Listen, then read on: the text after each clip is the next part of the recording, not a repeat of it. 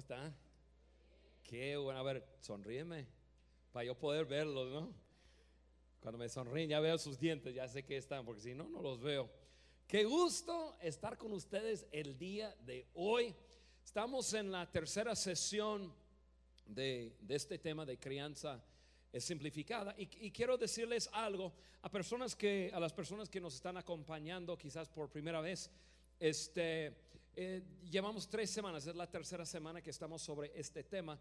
Sin embargo, es un solo tema. Es muy importante haber escuchado todo lo demás porque va juntos. Entonces, si es su primera vez, se puede meter a la página web de Vida Internacional y gratuitamente puedes escuchar el audio em, y ponerse al, día de lo que hemos estado viendo. Eh, o si no, aquí atrás eh, saliendo, ahí creo que venden los audios, los CDs.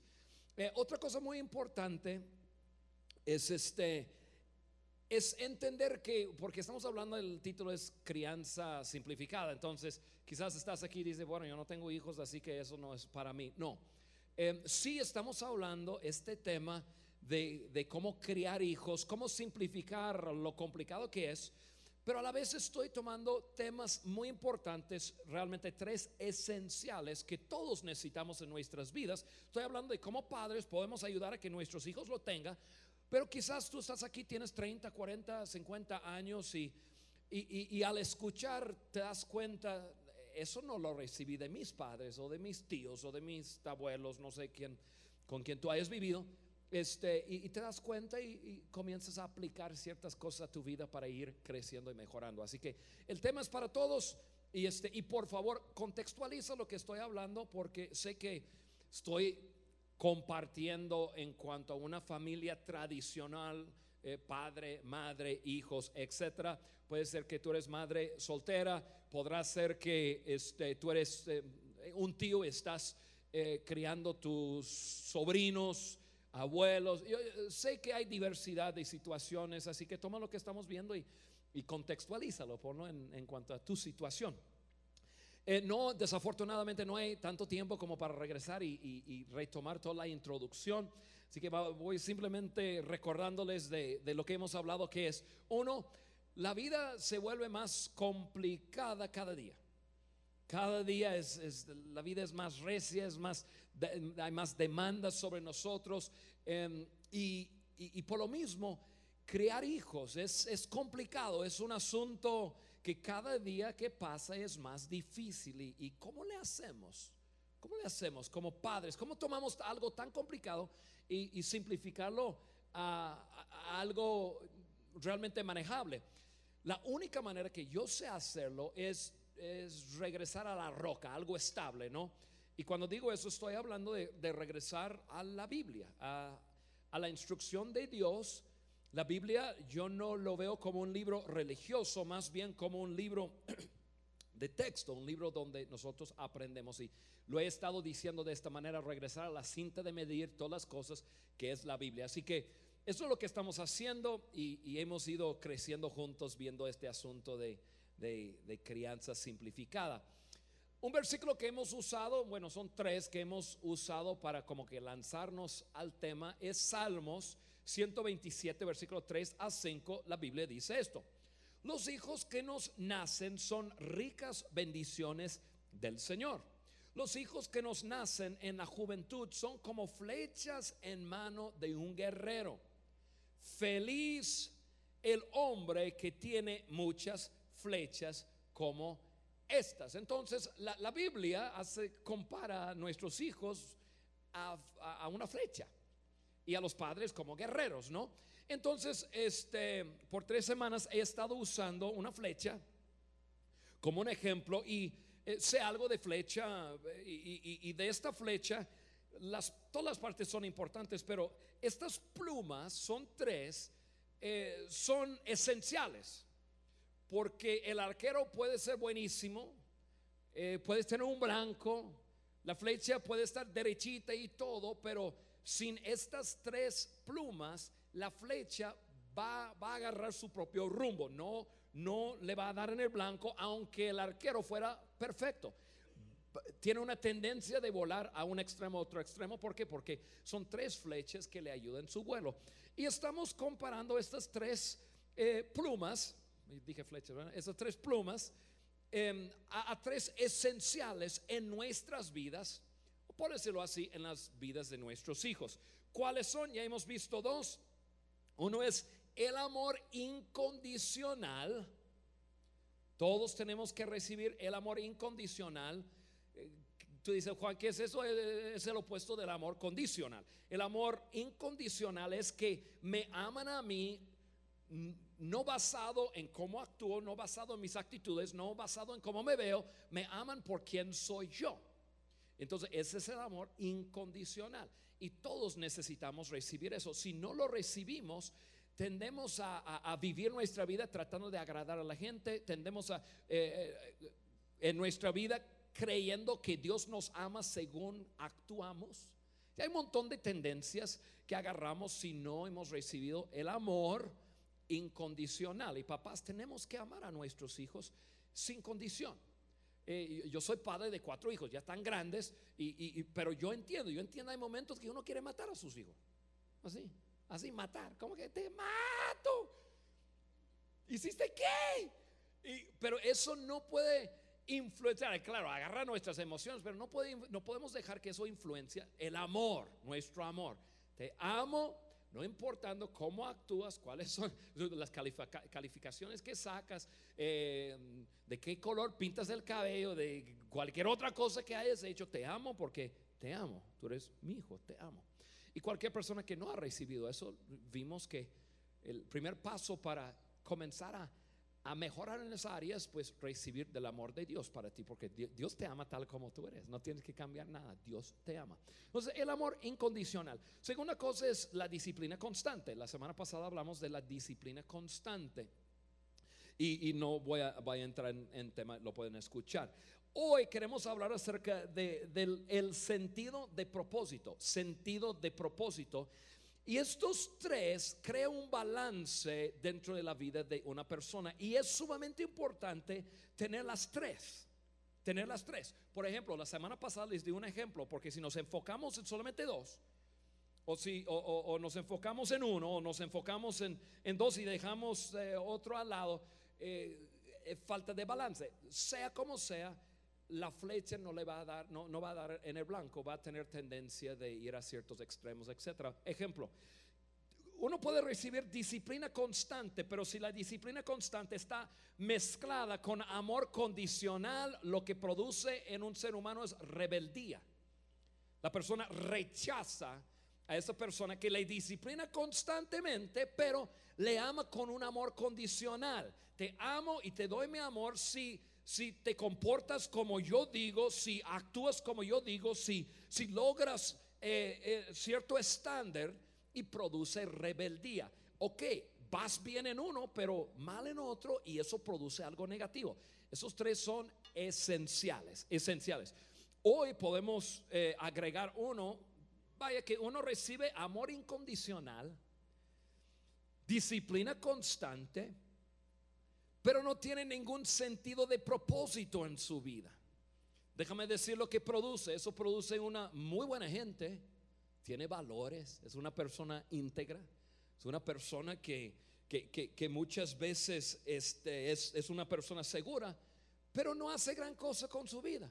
Es buena gente, pero no impacta. ¿Por qué? Porque nunca encuentra su lugar, nunca encuentra su, voy a usar la palabra nicho bastantes veces, como que ese lugar único, como que aquí calzo.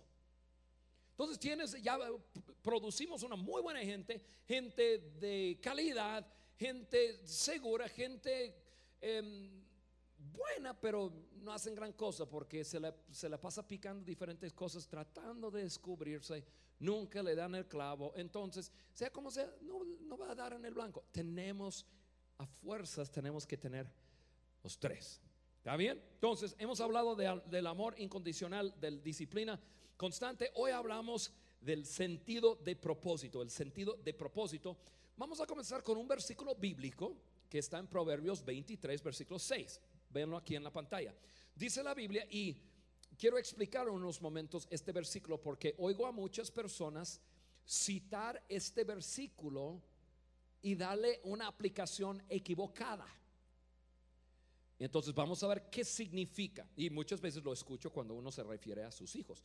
Dice Proverbios 22.6, dice, enseña al niño a seguir fielmente su camino y cuando llegue a anciano no se apartará de él. Otra vez, enseña al niño a seguir fielmente su camino. Ahora, la aplicación equivocada em, que nosotros le damos muchas veces es que creemos que la palabra su es con mayúscula y se refiere a Dios. Hay muchos que dicen, no, no, lo que estamos hablando es que si enseñamos al niño el camino de Dios, cuando fuere viejo no se aparta del camino de Dios. Suena muy bien, no creo que está fuera de principios buenos, pero la verdad no, no es lo que dice aquí. Aquí dice, enseña al niño a seguir fielmente su camino. Eh, su significa a su camino, su camino particular, como un individuo. Enseña, inspira, educa a tu hijo o al niño a encontrar su camino particular. Y al encontrar su camino, nunca se aparta de eso. ¿Por qué? Porque en encontrar su propósito, y voy a usar esta expresión, al encontrar su propósito divino, dado por Dios, hay una satisfacción, una alegría espectacular y, uno no se aparta de eso. Entonces, eh, este versículo está hablando de ayudar a, los padres, ayudar a sus hijos, eh, encontrar su propósito en la vida. ¿Por qué nació? ¿Por qué existe? ¿Por qué, por qué estoy aquí en la tierra? Y, me encuentro con tantas personas. Eh, no estoy hablando de adolescentes y jóvenes, aunque están, pero hasta adultos que, que todavía están como que no sé, no sé por qué está ahí. Y, ese poco sentido de, propósito les lleva a meterse a miles de cosas que ahorita verán el porqué. Pero eh, lo que este versículo nos dice que es, es, es uno de, los, de las funciones principales de los padres, es de ayudar a sus hijos a descubrir. Tienen conmigo la palabra descubrir. A ver, otra vez, descubrir. Es como que uno va y dice, una botella de agua. Ay, perdón. Descubro algo que estaba ahí, pero no lo había visto. Nosotros ayudamos a nuestros hijos a descubrir por ellos mismos. Y es muy importante, papá, mamá, tío, tía, abuela, abuelo, entender eso. Porque ahorita les voy a dar dos extremos en que caemos muchas veces, pero nosotros es nuestro gusto, nuestro privilegio y nuestra responsabilidad ayudar a nuestros hijos descubrir por sí mismos su propósito en la vida, porque si lo cuando lo descubren por ellos mismos, entonces lo abrazan. Cuando ya es impuesto, ya cuando es otra cosa, no lo abrazan, lo rechazan. Y, este, y, eso es lo que quiero ver. Dos extremos. Lo que tenemos que encontrar en eso, padres, es balance. Y hay dos extremos que encuentro hoy día. Uno de los extremos eh, eh, es en los padres ausentes, padres ausentes. Padres ausentes puede ser que ausentes físicamente o puede ser ausentes emocionalmente, es decir, que están desenganchados en, esa parte tan vital de sus hijos, como que tú haz lo que se te pega la gana. Y hay, hay, hay adultos con sus hijos que así es su sentir. Deja a sus hijos así tratando de navegar la vida, tratando de descubrir su propósito sin su ayuda. Y eso causa que los hijos vivan tropezándose y tratando de, descubrir solo su propósito. Ausentes, no están o están pero desenganchados emocionalmente. Otro extremo que lo encuentro muchísimo. Tengo 27 años de hacer lo que estoy haciendo y muchas veces comparto a grupos grandes, miles y miles y miles de, jóvenes y, he escuchado a cantidad de personas estar en, este asunto, que son padres dominantes. padres dominantes, imponen, padres que imponen sus deseos, sus proyectos o, o sus ideas a sus hijos sus propios sueños. No, mi hijo, tú vas a hacer esto, tú vas a... Y, incluso este, obligan a sus hijos a conseguir o a vivir, entre comillas, y voy a decir una expresión que quizás lo has, escuchado, a, a, vivir la vida que ellos nunca tuvieron. Mi hijo, te, lo que pasa es que yo quiero que tú tengas lo que yo nunca tuve. Y, suena muy noble, ¿no? Suena como que, Ay, pues qué padre tan noble, tan increíble, que, que quiere que su hijo tenga la vida. Pero ¿por qué? Es la vida que tú no tuviste. Es la vida que yo no tuve. ¿Por qué lo impongo sobre mi hijo? Ahí. Incluso vamos a ver en unos momentos que solamente Dios tiene el derecho de hacer eso. Y a veces, y yo entiendo el, el corazón de sacrificar. Mi hijo va a la universidad porque yo nunca pude. Tú sabes, tus abuelos no tenían lo que nosotros tenemos y, yo no pude, yo tuve que entrar y trabajar. Pero tú vas a ir porque yo quiero que tú tengas la vida que yo nunca tuve.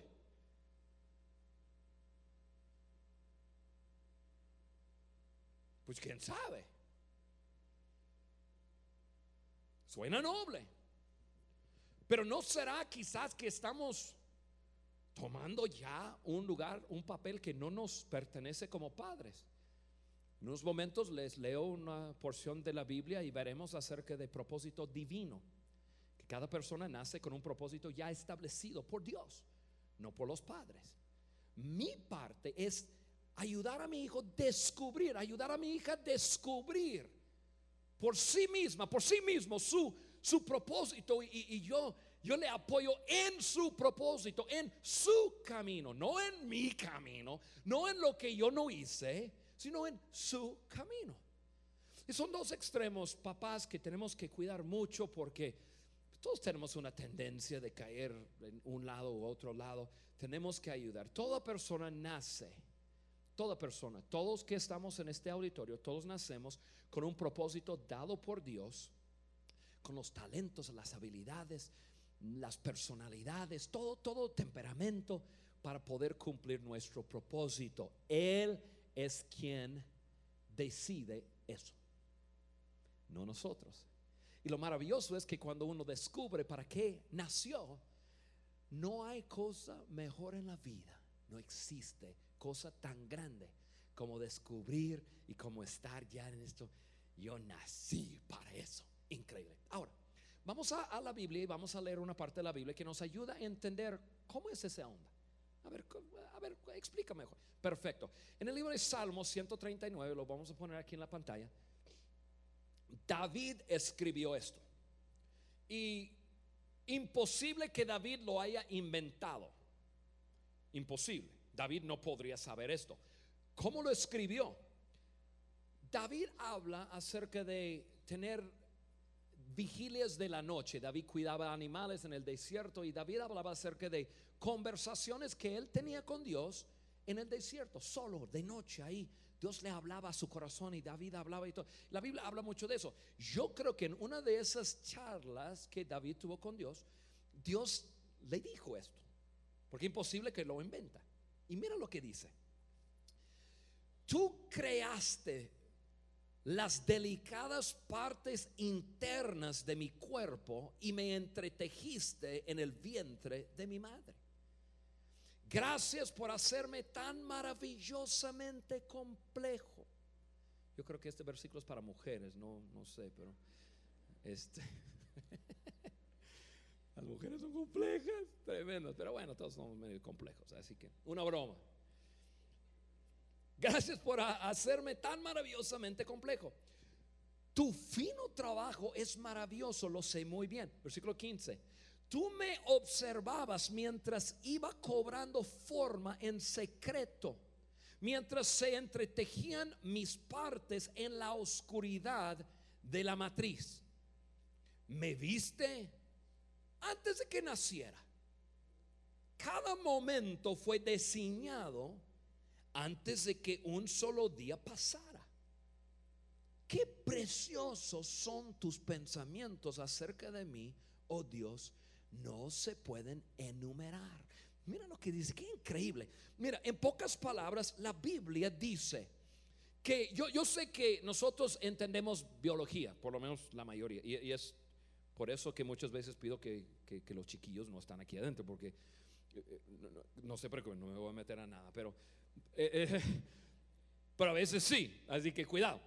Este, entendemos la cosa física y a veces decimos procrear, es de un hombre con una mujer y, y y esa relación y, de ahí, ahí es de donde proviene un ser humano, que es la parte, parte física, entiendo. Pero hay una parte que, que es una parte que tú y yo quizás ignoramos. Por eso es muy importante entender eso, porque a veces personas nacen producto de quizás una relación que no es de amor y muchas veces nos quedamos todos complejos. Es que mi mamá no me quería se embarazó de un hombre que realmente no amaba, o, un acto de violencia, una violación y esto y lo otro, y pensamos que, es que yo fui un accidente. Entonces yo nací sin propósito. No, no, no, no, no importa cómo estuvo el asunto físico. Yo no digo que Dios hizo que eso sucediera, pero nadie, nadie nace sobre la faz de la tierra, 7 mil millones de personas que pisan planeta Tierra, nadie jamás nace sin que eso le haya pasado. David dijo, antes de que yo naciera, cuando yo, cuando fui concebido en el vientre de mi madre, tú me viste. Y mientras yo comencé a crecer y ser entretejida mis, y ser formada. Tú me viste. ¿De qué explicar cómo es eso? Es decir, no existe. ¿Sabe que Dios te conoció antes que tu mamá, tu papá? Y cuando uno es concebido, la Biblia dice que Dios, Dios deposita en esa persona todo lo que necesita para cumplir algo. Explico.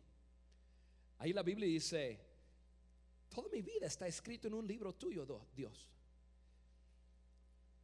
Voy a usarme a mí como un ejemplo, simplemente mi nombre para no avergonzar a nadie.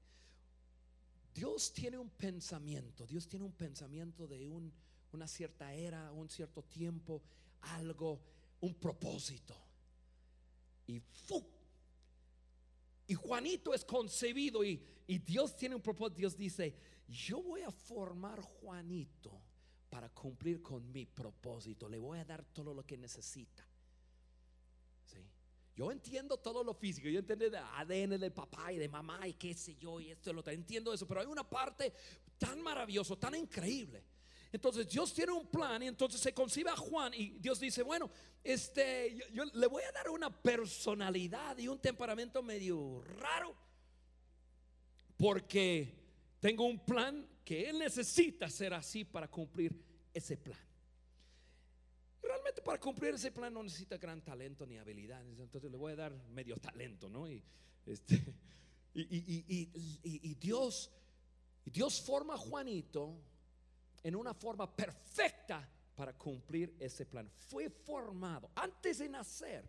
Todo lo que necesitaba para cumplir ese plan ya lo tenía porque Dios lo depositó. Entonces nace papá, mamá, dice, wow, mira, ese bebé no es nuevo, ese bebé ese bebé comenzó con un pensamiento de Dios y cuando fue concebido Dios dice este y le voy a hacer así, así. Por eso todos somos diferentes, por eso todos tenemos diferentes eh, opiniones, por eso tenemos diferentes eh, temperamentos, por eso todos somos diferentes. ¿Por qué? Porque antes de nacer Dios, Dios tenía nuestra vida escrita en un libro. Es decir, voy a depositar en ti tu temperamento, tu, tu, tu, tu manera de ver la vida, porque yo tengo algo único para ti. Dios te hizo tal como eres. Y, es muy importante entender eso. Que hay muchas personas que pasan la vida rechazándose. Ah, ¿por qué soy así? Yo era así. Yo, antes de entender eso, yo decía, bueno, eh, ¿por qué, ¿por qué soy tan así? Hasta mi esposo me decía, ¿por qué tú eres tan así? Hasta entender eso, porque Dios me hizo así. Y tú tienes el privilegio de estar casado conmigo. Pero yo luchaba conmigo mismo y dije, pero ¿por qué soy tan acá, todo tan esto, tan lo otro? Y, y a veces nos rechazamos a nosotros mismos porque decimos, ¿y por qué no soy tan, por qué no soy más más amable como fulano y más esto como su, y, y, claro, no estoy hablando que no debemos de crecer y desarrollar nuestro, nuestro carácter, pero estoy diciendo que yo fui hecho para, para cumplir un propósito y Dios me hizo como soy.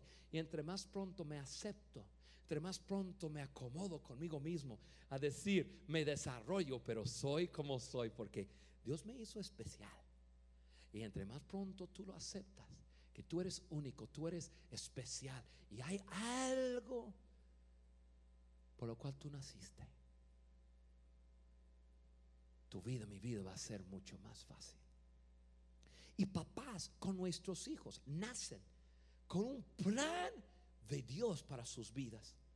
Y cuando yo hablo de propósito, no, eh, por favor, de, de no solamente irte en tu, en tu mente a, a trabajo, no el oficio, el trabajo y qué hace y qué, es lo que desempeña. No, no, no. Cuando hablo de propósito, estoy hablando mucho más de, simplemente qué es lo que hace, es por qué lo hace y, para quién lo hace. Estoy hablando de propósito de impacto en la tierra. Y, y papás es nuestro privilegio ayudar a nuestros hijos a entender, tú naciste como producto de tu papá y tu mamá, pero Dios, Dios es quien te conoció mucho antes que nosotros y Dios tiene un plan impresionante para ti. Y Dios te hizo tal como tú eres. Papás, cuidado con, la frase. ¿Y por qué tú no puedes ser más como tu hermano?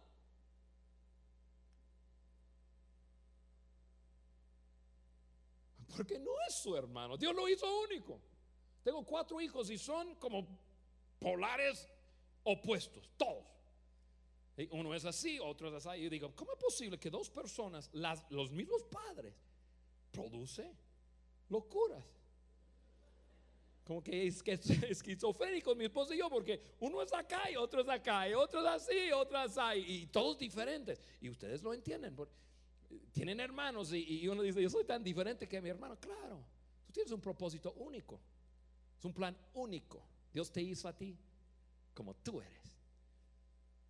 Papás, tenemos que ayudar a nuestros hijos en eso. Déjame darles tres, tres consejos muy, muy prácticos en cómo cómo ayudar a sus hijos a, descubrir su propósito, ¿qué debemos de hacer nosotros como padres? Primera cosa, observa sus tendencias, observa sus tendencias.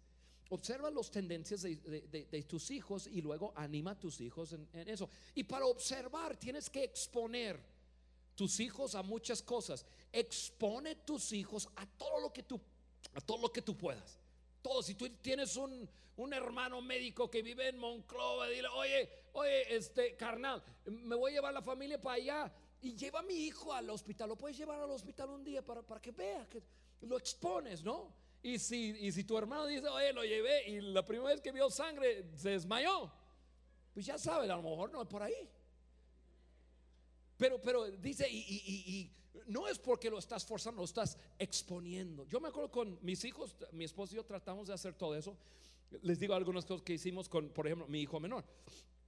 Yo me acuerdo, había una construcción fuera de la casa, Johnny tenía 8, 9, 10 años así. Dije, pues lo expongo a todo lo que puedo. Entonces, un día hablé con el, maestro, el, encargado de la obra. Le dije, oye, pon mi hijo a, chambear con los albañiles y yo te pago. Yo te pago lo, que tú le pagas y este ponlo a chambear y dije bueno que trabaje con las manos y este y a lo mejor encuentra que lo que lo que lo que él le gusta hacer es algún oficio, es algo que hace con las manos, algo físico y todo. Entonces, Johnny se puso de abañil a los 8 o 9 años. Tenía que cuidar su vocabulario, pero este pero eso pues, le andaba. Me acuerdo, me acuerdo eh, aquí el que, eh, que, estaba tocando el piano, Charlie, su papá es eh, paleontólogo en, en el, Museo del Desierto. desierto y este, me acuerdo que hablé con él y dije, oye, ponle, ¿puedes darle chance a mi hijo a trabajar ahí? Sí, porque le dije, pues yo te pago lo que tú le pagas y este, ponle a hacer algo para que vaya, vaya viendo, a lo mejor tengo un científico en mis manos, no sé. Entonces ahí lo puso a limpiar fósiles, ¿no? Y, usar máquina y este, lo otro. Después de tres meses yo vi que nada, lo hacía, pero no, nada, no le brillaba los ojos para nada. Y bueno, otra vez, hicimos un montón. Yo me acuerdo un día tomamos mi esposa y un viaje a San Antonio y quedamos, y rentamos eh, la habitación de un hotel que queda al fin de la pista del aeropuerto de San Antonio. Y, este, y todo el día estamos ahí viendo los aviones aterrizar y, y, este, y, despegar. Y ahí y, y, ahí en el patio, y mira, mira cómo está.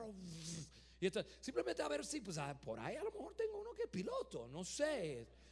Y nada, no, no pegó nada. A mí me encantó. Y dije, me voy a dedicar a ser piloto. A mí me gusta todo.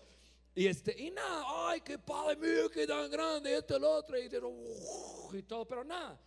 E, y, e, es exponer tus hijos a un montón de cosas y, y comenzar a ver cuando les brillan los ojos, cuando como que Ah, y no quiere decir que es eso, pero quiere decir que, ah, tiene, como que tiene tendencia hacia eso. Y, ya uno va, la segunda cosa es, es ver que les apasiona. Entonces, estás exponiendo a tus hijos a un montón de cosas y ver qué, les apasiona, qué es, como que dice, wow, y, y, practica de eso.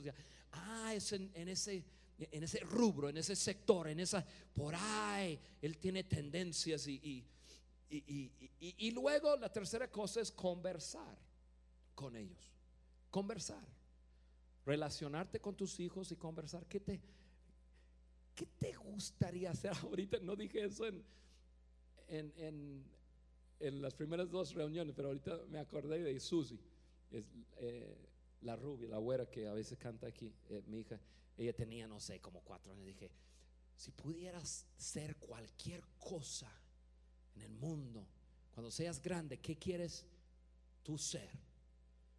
Me dice, él se queda pensando ahí, ella dice, un gato. Dije, ¿qué? ¿Un gato? No, no, no, no, no, otra cosa. no me salió bien ese, ya después tuvimos charlas. ¿eh? Nada, qué risa. Pero practicar con ellos. Y luego, si te dice, yo quiero ser presidente de la República Mexicana. Tú no dices, nah, talo, no, tú no, no te metes a la política. No, no, no, tú les, tú les apoyas. Sí, tú lo puedes hacer. Sí, Deja que sueñen y tú apoyes y esto. Y en las prácticas, conforme van creciendo de, de años, ya se pone un poco más serio, más y más y más. Pero nuestros hijos tienen que ver que, que estamos a su favor y ellos descubren y nosotros apoyamos. Y que no, tú puedes, tú puedes. No temes, no temes, tú puedes, tú puedes, tú puedes. Y, ir hacia, ¿no? Entonces observa, ve y, practica. Y, y, es nuestro placer, es, es nuestra responsabilidad y es un gusto poder orientar nuestros hijos en su camino, porque al fin de cuentas ellos tienen que descubrir y abrazar por ellos mismos su camino, igual como tú y yo tenemos que descubrir, y quizás tú estás aquí, tienes 50 años y no has descubierto y todavía estás vagando en tu vida como que picando aquí allá y tú dices, bueno, pues ni modo, estoy enredado, me casé, tengo mi trabajo, tengo hijos, ya estoy por asunto financiero, pues no me puedo desafar de eso. Te sorprenderías de las maneras que tú puedes expresar eso es lo que tú tienes adentro.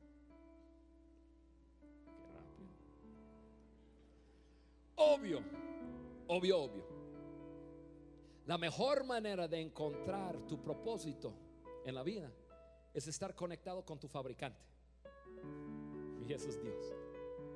Es la mejor, yo me acuerdo, yo antes de conocer a Dios ni idea tenía. Cuando conocí a Dios y comencé a relacionarme con Él, ya comencé a, a descubrir cosas que había en mí que yo ni siquiera sabía, pero Él sabe.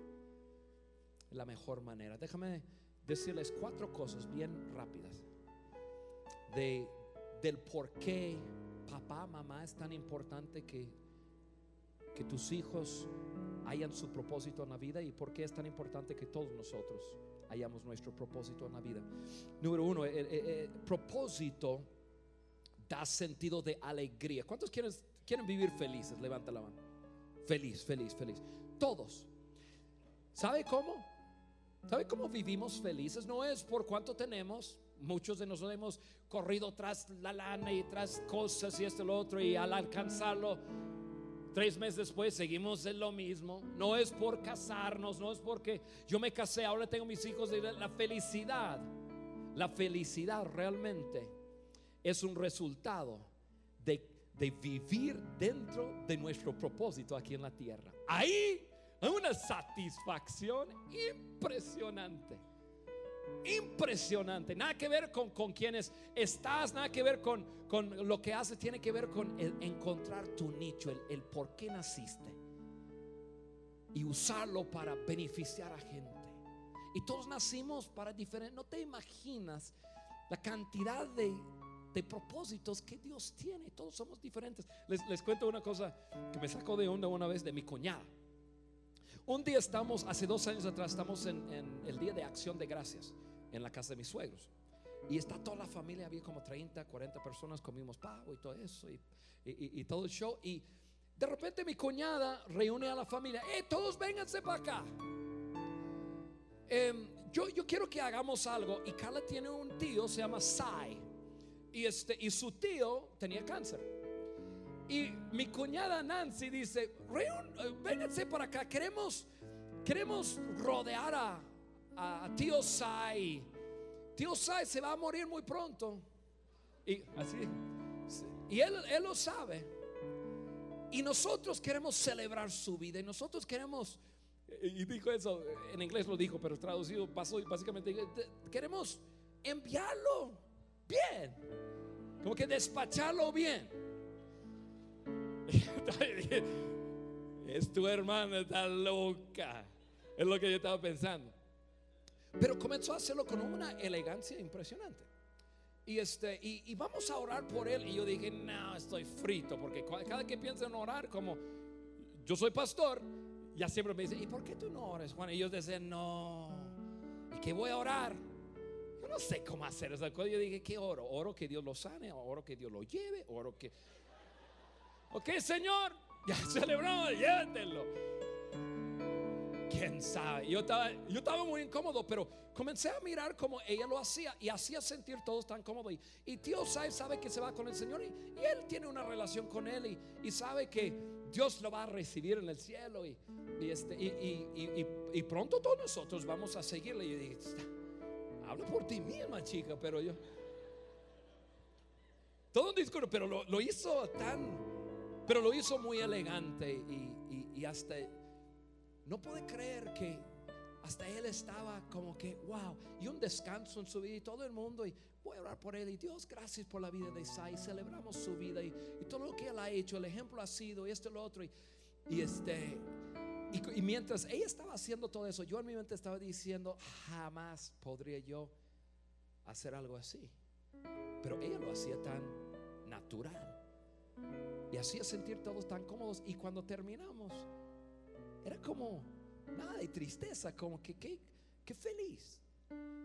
Pero mi cuñada es enfermera y desde niña siempre quería tratar con personas con enfermedades terminales y personas de tercera edad y, personas grandes.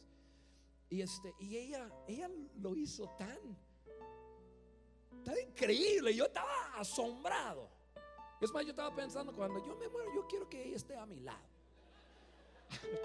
No quiero que mi esposa esté a mi lado, mi cuñada, porque ella sabe lo que está haciendo, ¿no? Este,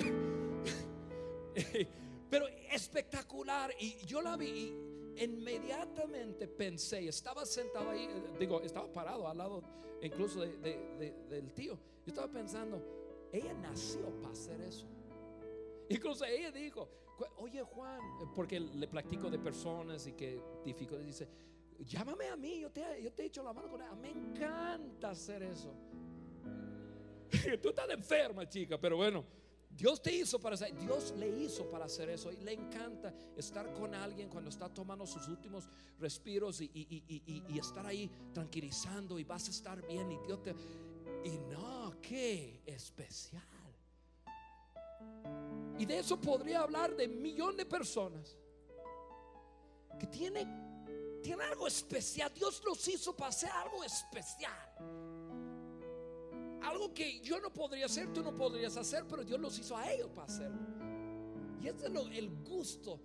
Y ella está tan feliz haciéndolo. Porque eso es su propósito en la vida. Cuando hayas tu propósito en la vida, encuentras algo tan especial. Hay personas aquí en vida, en vida internacional, tenemos una visión un poco distinta. No, no, no creemos en reunirnos para hacer iglesia tradicional.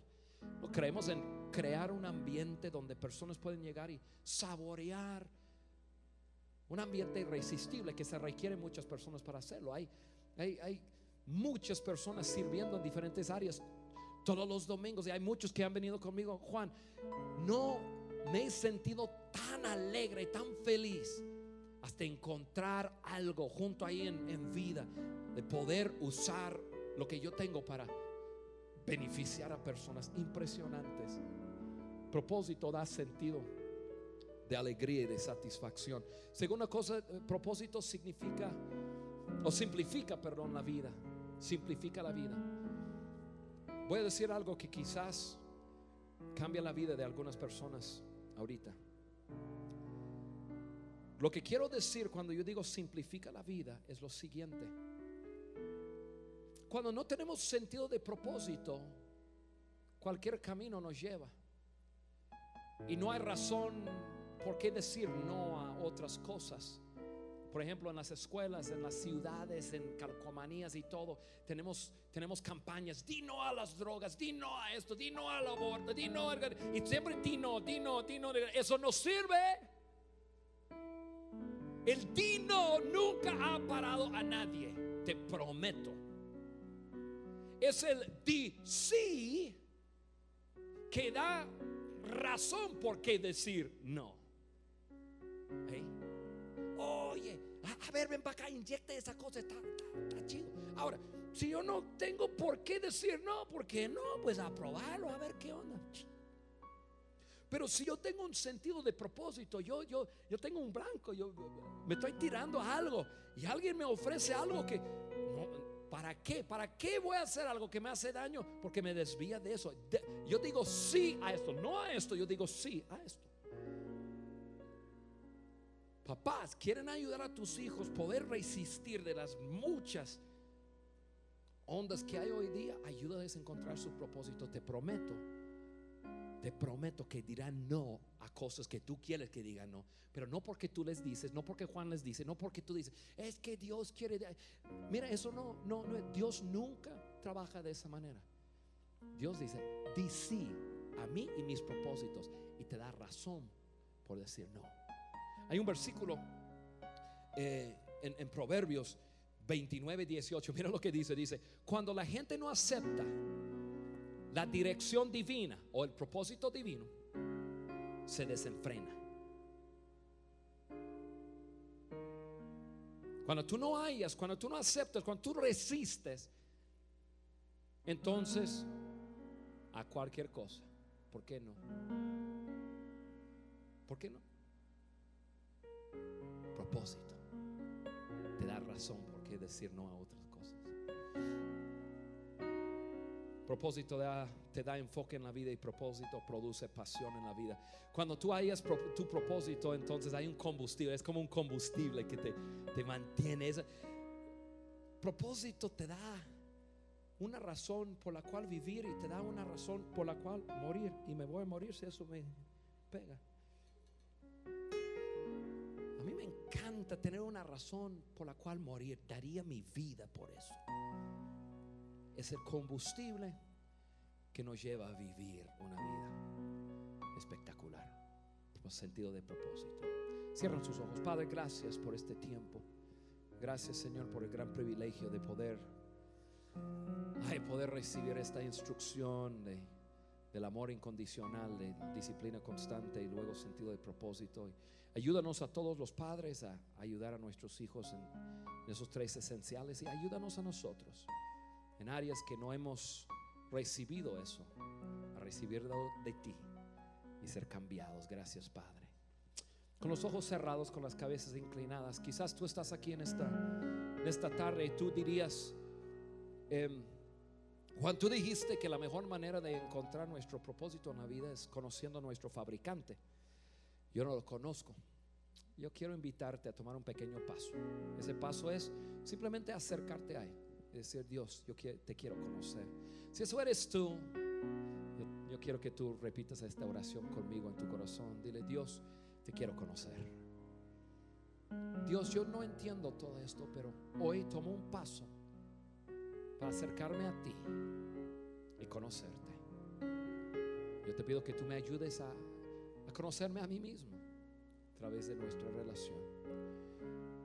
Creo en ti, creo en Jesucristo, creo que Él vino a la tierra, dio su vida, resucitó para darme a mí vida eterna y acepto la vida eterna y acepto una nueva relación contigo. Gracias, Padre, en el nombre de Jesús. Amen.